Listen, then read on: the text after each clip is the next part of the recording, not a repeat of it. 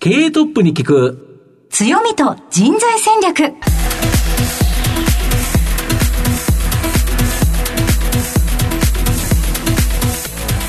毎度相場の古神こと藤本信之です。アシスタントの飯村美希です。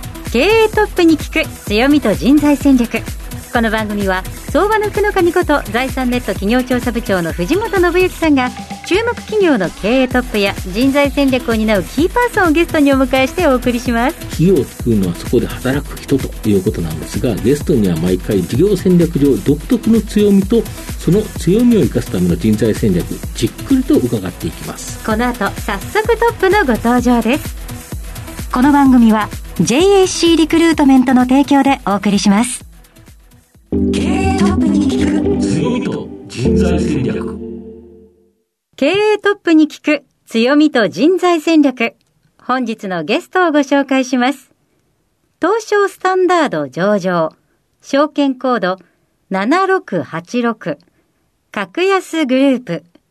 代表取締役社長佐藤純一さんにお越しいただいています。佐藤さんよろしくお願いいたします。はい、よろしくお願いいたします。もうお聞きの皆さんにもおなじみの、あの企業さんでいらっしゃいますが、はい改めて佐藤さん、格安グループの事業内容のご紹介をお願いいたします。あの私どももともと飲食店にお酒を販売する会社だったんですけれども、はいあのバブルの頃に飲食店の売り上げがものすごく悪くなりまして、はいそれで、まあ、一般家庭の、まあ、販売もしようということで、一般家庭用にも乗り出すんですけれども、まあ、お金がなくて始める店だったので、はい。すごくこうちっちゃくて狭い店だったんですね、はい。で場所も悪かったので、うん。最初からそのお届けをやってたんですよ。はい、でこれはあの仕方なしに始めたお届けだったんですね、売れそうもないからお届けをする、でもそのお届けを少しずつ少しずつ磨いていって、うん。今の格安のビジネスモデルにまあなってきたと、これがまあ30年ぐらいかかりましたかね。で今ではあのビール1本から、まあ、1時間最短1時間でお届けをするというビジネスモデルになってきたというのが今現在だと思います。はい、ありがとうございます。また後ほどじっくり事業内容について伺っていきたいと思いますが、まずは、トップは企業にとって大切な人材であり強みでございます。トップのお人柄に迫らせていただきたいと思いますので、しばし質問にお付き合いよろしくお願いいたします。では、佐藤さん、生年月日を教えてください。1959年1月26日です。はい、現在おいくつでいらっしゃいますか？63歳です。はい、ご出身はどちらでしょうか？東京都です。子供の頃から、からあの会社の今ある場所で生まれ育ちました、はい、お酒屋さんのスタートはいつぐらいになるんでしょうか？えー昨年でちょうど100周年を迎えましたおめでとうごあざいのます。3代目です三代目になるわけですね。当時は、えっ、と、当時は普通のお店だった。あの初代があの新潟から出てきまして、はい。普通のまあ、おみき酒屋さんと言われてる、まあ、店の前でコップ酒を売っているようなこう酒屋をやってまして、はい。で私の父親の代になった時に、はい。あのちょうどその区画整理で移転があったんですね、お店の移転が、当時は免許って非常に厳しい規制のとにありましたので、はいはい。その移転するときには何かの条件をつけられたんですね、はい。地元は荒らすなと。の怖いですね。移転をさせられるのにはい。地元を荒らすな、じゃあどこで商売をすればいいんということで、こう銀座とか赤坂とかに、うん。ああいう繁華街に、はい。まあ、販路を求めていったっていうのが私の父親の代なんです。よ。すごい。もう時代的なご苦労というか、そうですね。飲食店向けにそれで売ってたということそうです。ねしかも今までの地元で一般家庭を相手にしてた、あのおじ普通の酒屋さんですよね。そうですそうです、それがその業務用というところに、まあ、進出せざるを得なかった。っていう感じですね。まあ、ただ父親飲み行くの好きでしたからね、あの天職だったと思いますよ。じゃあ、性にも合っていたということで。だと思います 子供の頃、どのようなお子さんでしたでしょうか？子供の頃は目立たなかったですね。あ、そうです。内気でしたよ。ええうんまあ、あの理系だったんで、一、はい人でプラモデル作ってるのが好きみたいな、な暗い男でしたよ。佐藤さんというと、もうお話が面白くって明るくってのイメージしかないです。はい、どっかで変身したんですどこで返信したんですか？大学時代ですかね。ええ何かきっかけ思い当たりますか？まあ、中学高校と立教に行ってたんですよ。はいで、まあ、普通のまま立教大学い普通行くんですけども、はいうんもうずっと父親にお前三代目継げよ継げよと言われ続けて、はいさすがにあんだけ言われると、継ぎたくなくなっちゃうんですよ。逆に言われるとこう。ぎゅーっと押し込まれちゃうんで。はいで、反発をして、はいで絶対継いでやるもんかと。うん。大学を選ぶ基準がう、ん。家から通えない。もう親の顔を見ずに大学生活を送れる。っていう、この4年間が非常に自分にとっては大きな4年間でしたね。うん。はあ。で解放されたその大学生活で明るく快活にっていうか。あのーあんまり部活とかやってなかったんですけれども、はい。中学高校と、はい。で大学行って筑波ってその当時何にもなかったので、なんかやんなきゃいけないと、はいはい。で160センチぐらいしかないので、背が低くて有利な運動ってなんだろうと思って、まあ、バスケもバレーもサッカーもみんな不利なんです不利ですよね。うん。不利なんですよ、ただあ一個だけあるなと思ったのは、重たいものを持ち上げるの。はい。例えば180センチの人は180センチプラス背の高さまで上げなきゃいけないじゃないですか。はでも私160だから、総運動量が少なくて済みますよね。ここでちょっと勝負してみようかなと思って、うん。当時パワーリフティングクラブって言って、重量上げではないんですけど、はい。はい。ベンチプレスとかスクワットとか、うん。うん。そういったものを中心にやるクラブがあったんですけど、そこに入りました。そうでしたか、はい、でも最初は本当にサークルでした。で、サークルに入ったつもりだったんですけど、はい。ちょうど2年生の秋に、全日本パワーリフティング協会の理事の方がですね、はい。私どもの大学に赴任してまいりまして、でどうもらしきものがあるぞといういうことで、私どものサークルに顧問として収まりましてですね、はい。そっから大変でしたよ。そこは体育会系になってたと。もろ体育会系ですね。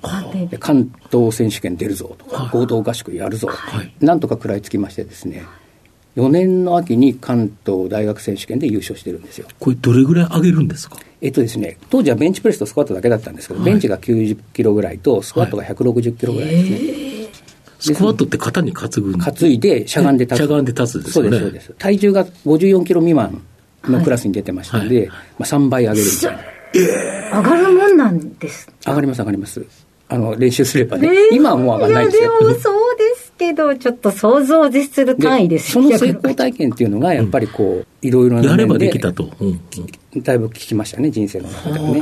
そうでしたか、その後家業をお継ぎになるわけですけれども、まあこのきっかけははい結局あの、4年間そうやって毎月仕送りもきちっと来て、で、まあ親が継いで欲しがっているというのを、まあ離れ離れ、まあ離れてこう見てると、まあ親のありがたみも多少わかるんですよね。まあ、さっきのあの、大学選手権で優勝したっていうのも4年の秋に優勝してるんですけど、あの、4年の秋みんな4年生出ないんですよ。あ就職活動やってそうですよね。るから私も今4年ってちょっと。だからあの1年下と戦っていたっていうことなので,、でそその段階でその、まあ、大会に出るイコール、もう就職活動をしていないということなので、ただやはりそのずっと嫌がっていたのに親父にこうやるわというのはなんかこう軍門に下ったみたいでうん。嫌で、はい。で年明けて2月の末までは言わなかったんですよ。はい。だからうちの父親は継がないと思ってましたよ。あ、どうかどっかに就職するんじゃないかだろうと思ってたみたいですよ。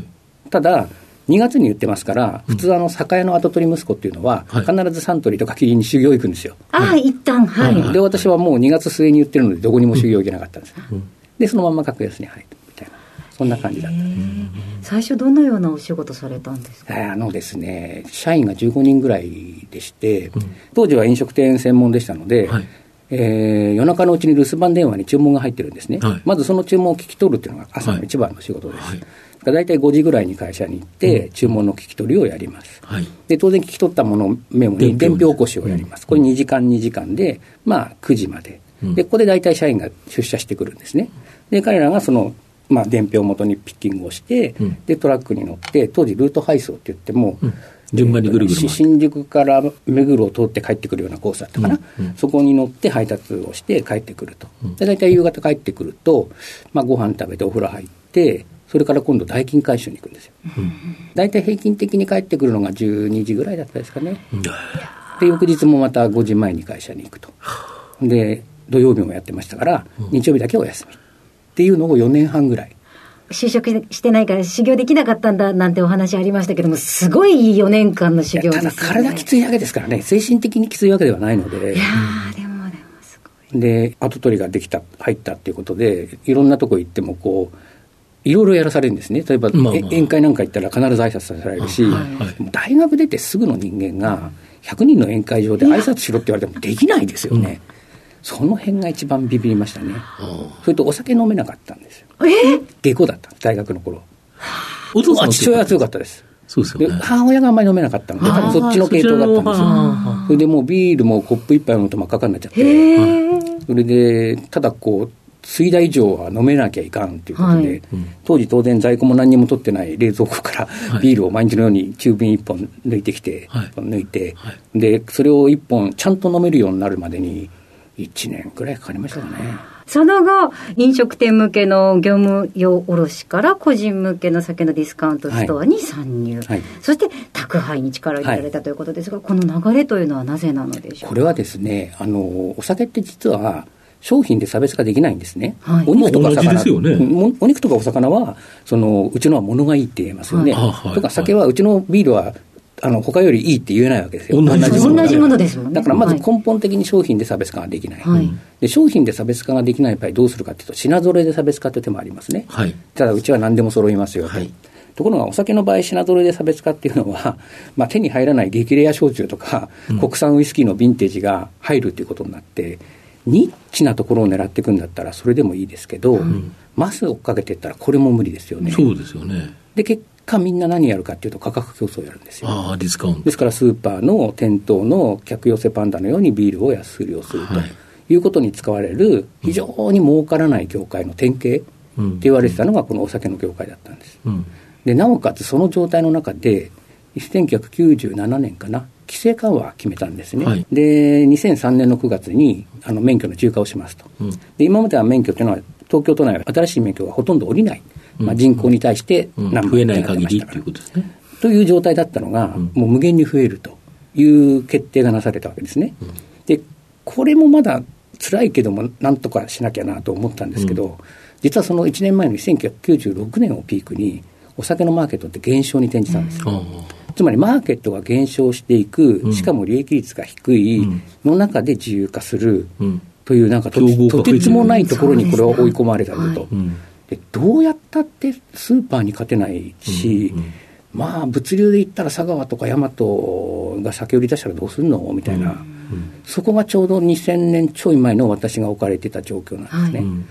でさどうしようかと。で物で差別化できない品揃えできない価格で安くしたら儲からない、でなおかつ買ってない。思いついたのはもうあれですね。こう思いがさばるのは典型がお酒なので、うん。届け方で差別化をしようかなと。で。今まで格安も宅配やってました。確かに無料宅配だった。んですそれまでもね。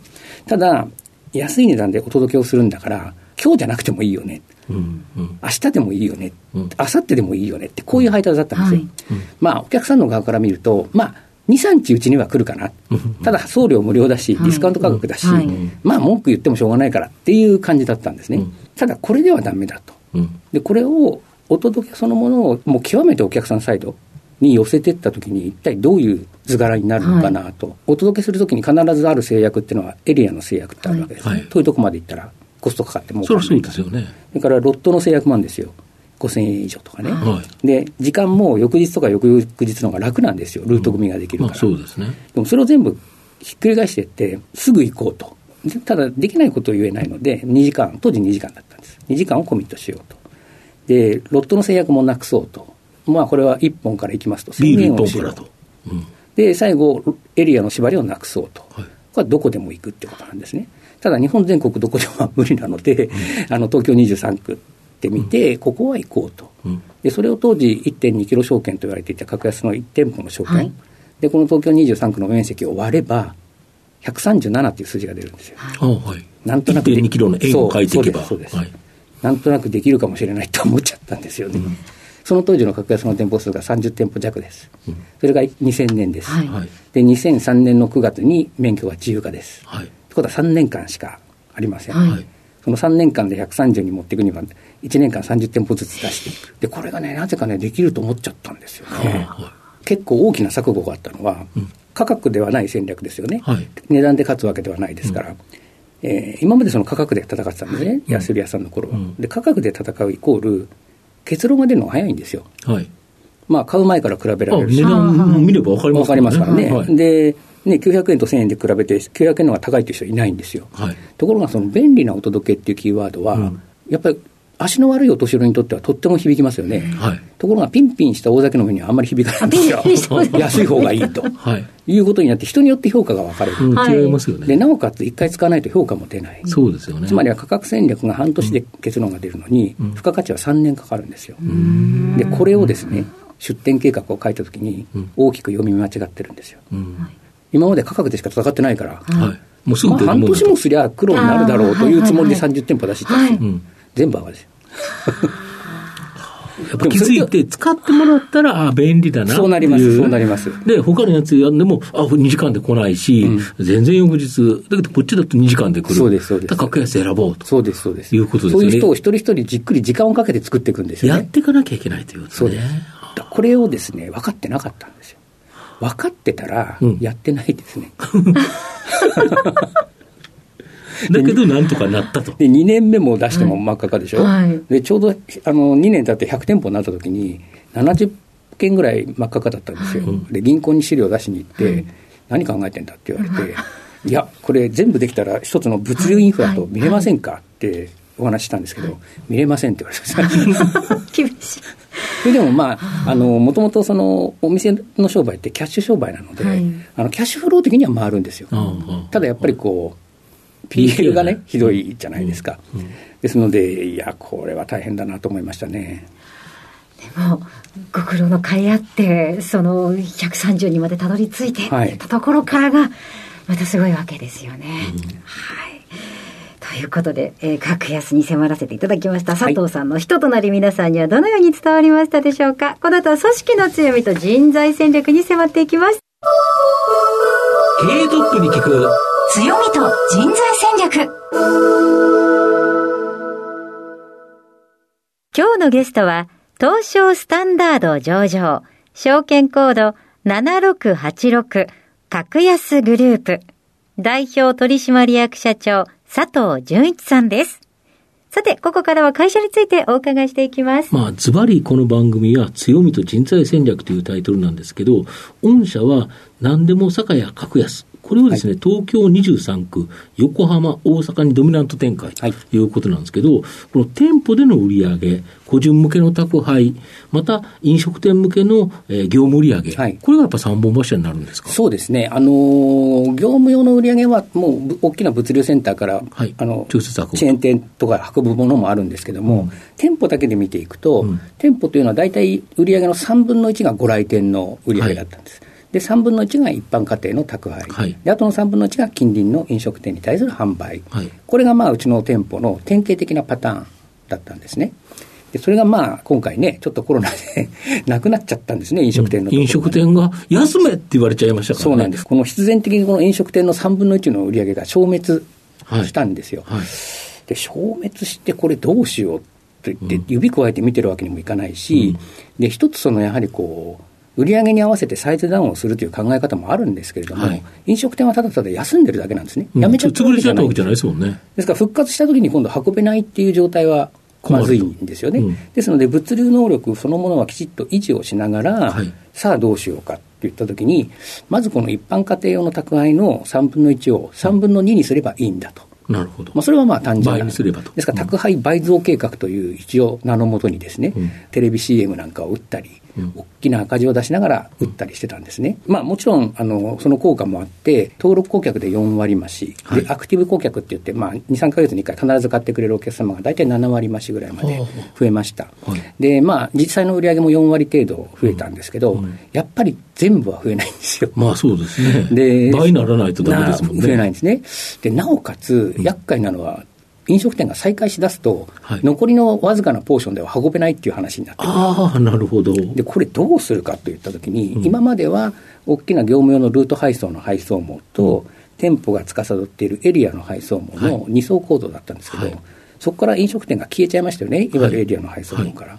で、戻ってくるときに、この店にはもうつけられないから、はいそのいわゆるエリアの業務用専門の配送網を作ってしまおうとはい会社は大赤字出しながら、うんこの物流改革をずっとやってたんです。これ何、何箇所ぐらい作ったんですか？全部で二十何箇所作りました。えーこれ新設ですよね。新設です。それお金かかりますよね、不動産借りて。ただこれできた理由っていうのは、はいコロナで人が余ってたからなんでお金の問題よりもやっぱり人のオペレーションの問題が大変だったんですよね。なるほど。だからそこはもう逆に皆さん休んでたところに、うんあのこういったエリアの拠点を1個作っていくよっていう形でこうんう展開をしていったので、順番にうんまあなんとかやれたかなと、うんうん。ただお金もかかるのは事実ですよね。うん。だから、まあ、2期連続赤字という形で、はい。まあ、この損益っていうところにはかなりヒットしちゃったと。そうですね。あいうこのとですか。よくやるよねって皆さんに言われましたね。うん。あのテレビ CM もやっぱり相当お金かかりましたから、うん。でなんでこんなに大赤字の時にやるんだって、役員会でも相当紛糾をして、うん。ただあの、全体で見ると業務用がないから赤字なんだけど、今、うん。家庭用に関してはもうすぐチャンスなんだと。伸びてると。うん。ここに今投資をしないでどうするんだっていうことで、や役員を解き伏せて、うん。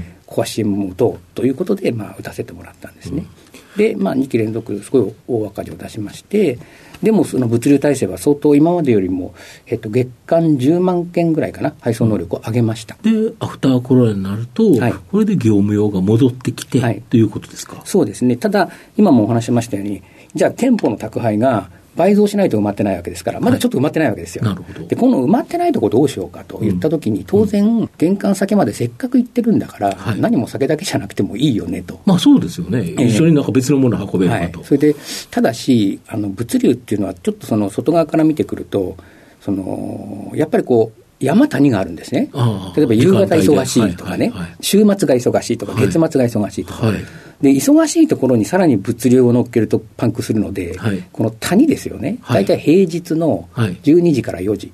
あっていうのはもうみんなもう暇なんですよ。はい。でここは大体皆さん、あの車洗ってますから、はい。このタイミングで運べるものを考えようと、はい。だから酒との親和性とかね、うん。あるいは事業の親和性とかではなくて、うん。物流の面から考えていって、えー昼の12時から夕方の4時前までに物流を完結させるようなものなんだろう、はい。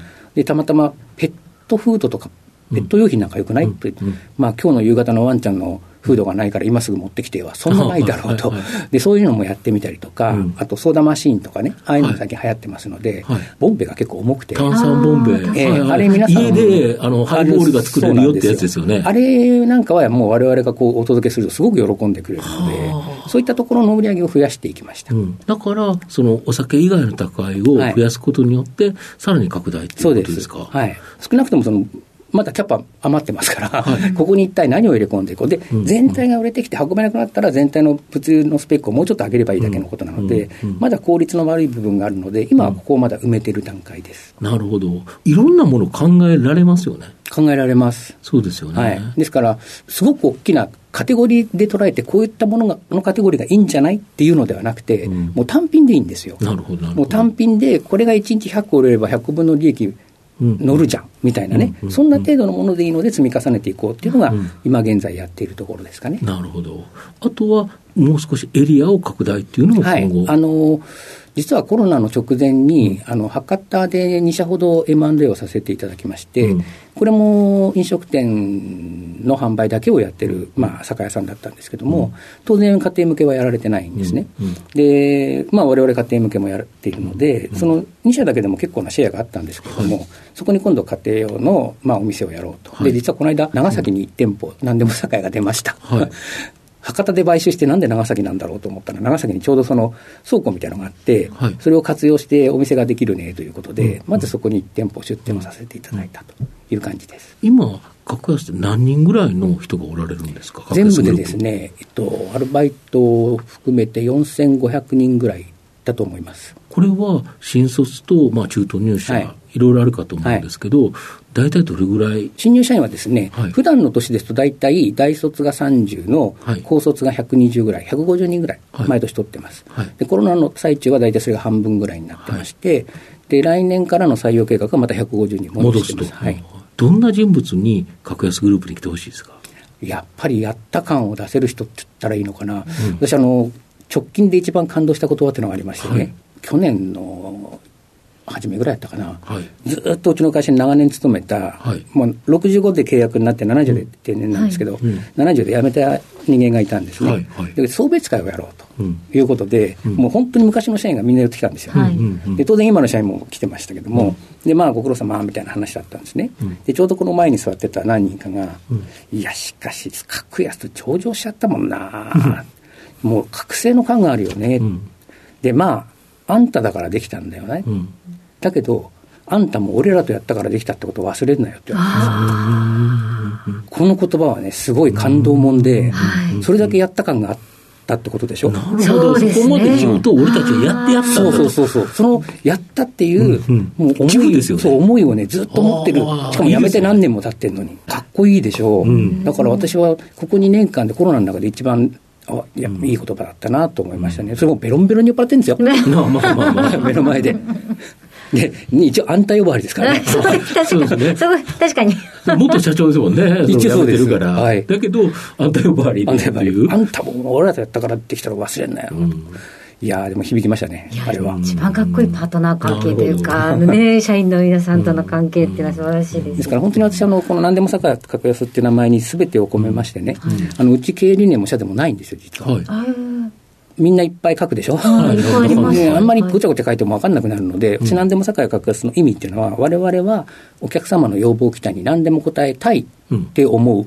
っていうことなんですね、でも答えられるわけないんですよ、まあそれはそうですよね。東京23区しか答えてないわけだし、うん。ね、朝10時からお店やってるってことは、朝8時の要望にも答えてないわけだし、でもそれは大変申し訳ない、今まだ力及ばずでできませんと、でもいつかそういったご要望にも、われわれは答えられるようになりたいですっていうふうな姿勢でマーケットに向かいましょうと、ん。もうこの一点だけで会社を、うん。まあ、引っ張ってきたっていう感じなんですね。うん。うん。ですから、みんなが何かあと一個、うん。この自分の名前が会社のサービスの中に刻まれる。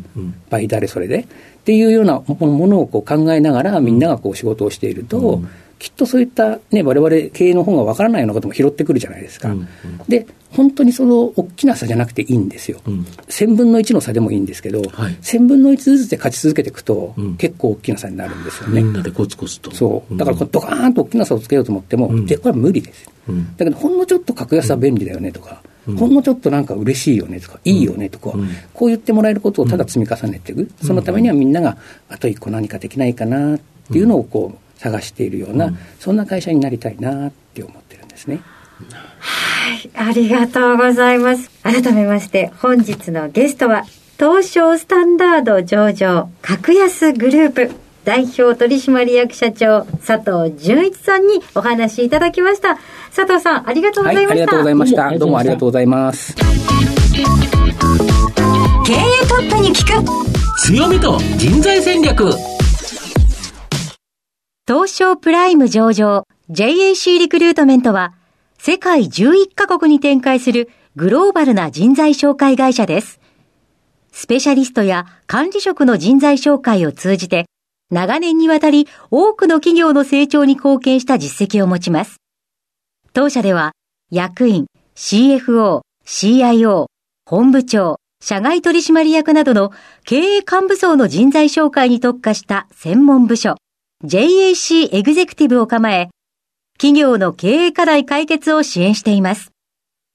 経験豊富なコンサルタントが経営課題をヒアリングし、課題解決に導く人材をご紹介いたします。企業の経営改革を担う人材など、経営幹部の採用なら、東証プライム上場、証券コード2124 JAC リクルートメントにお任せください。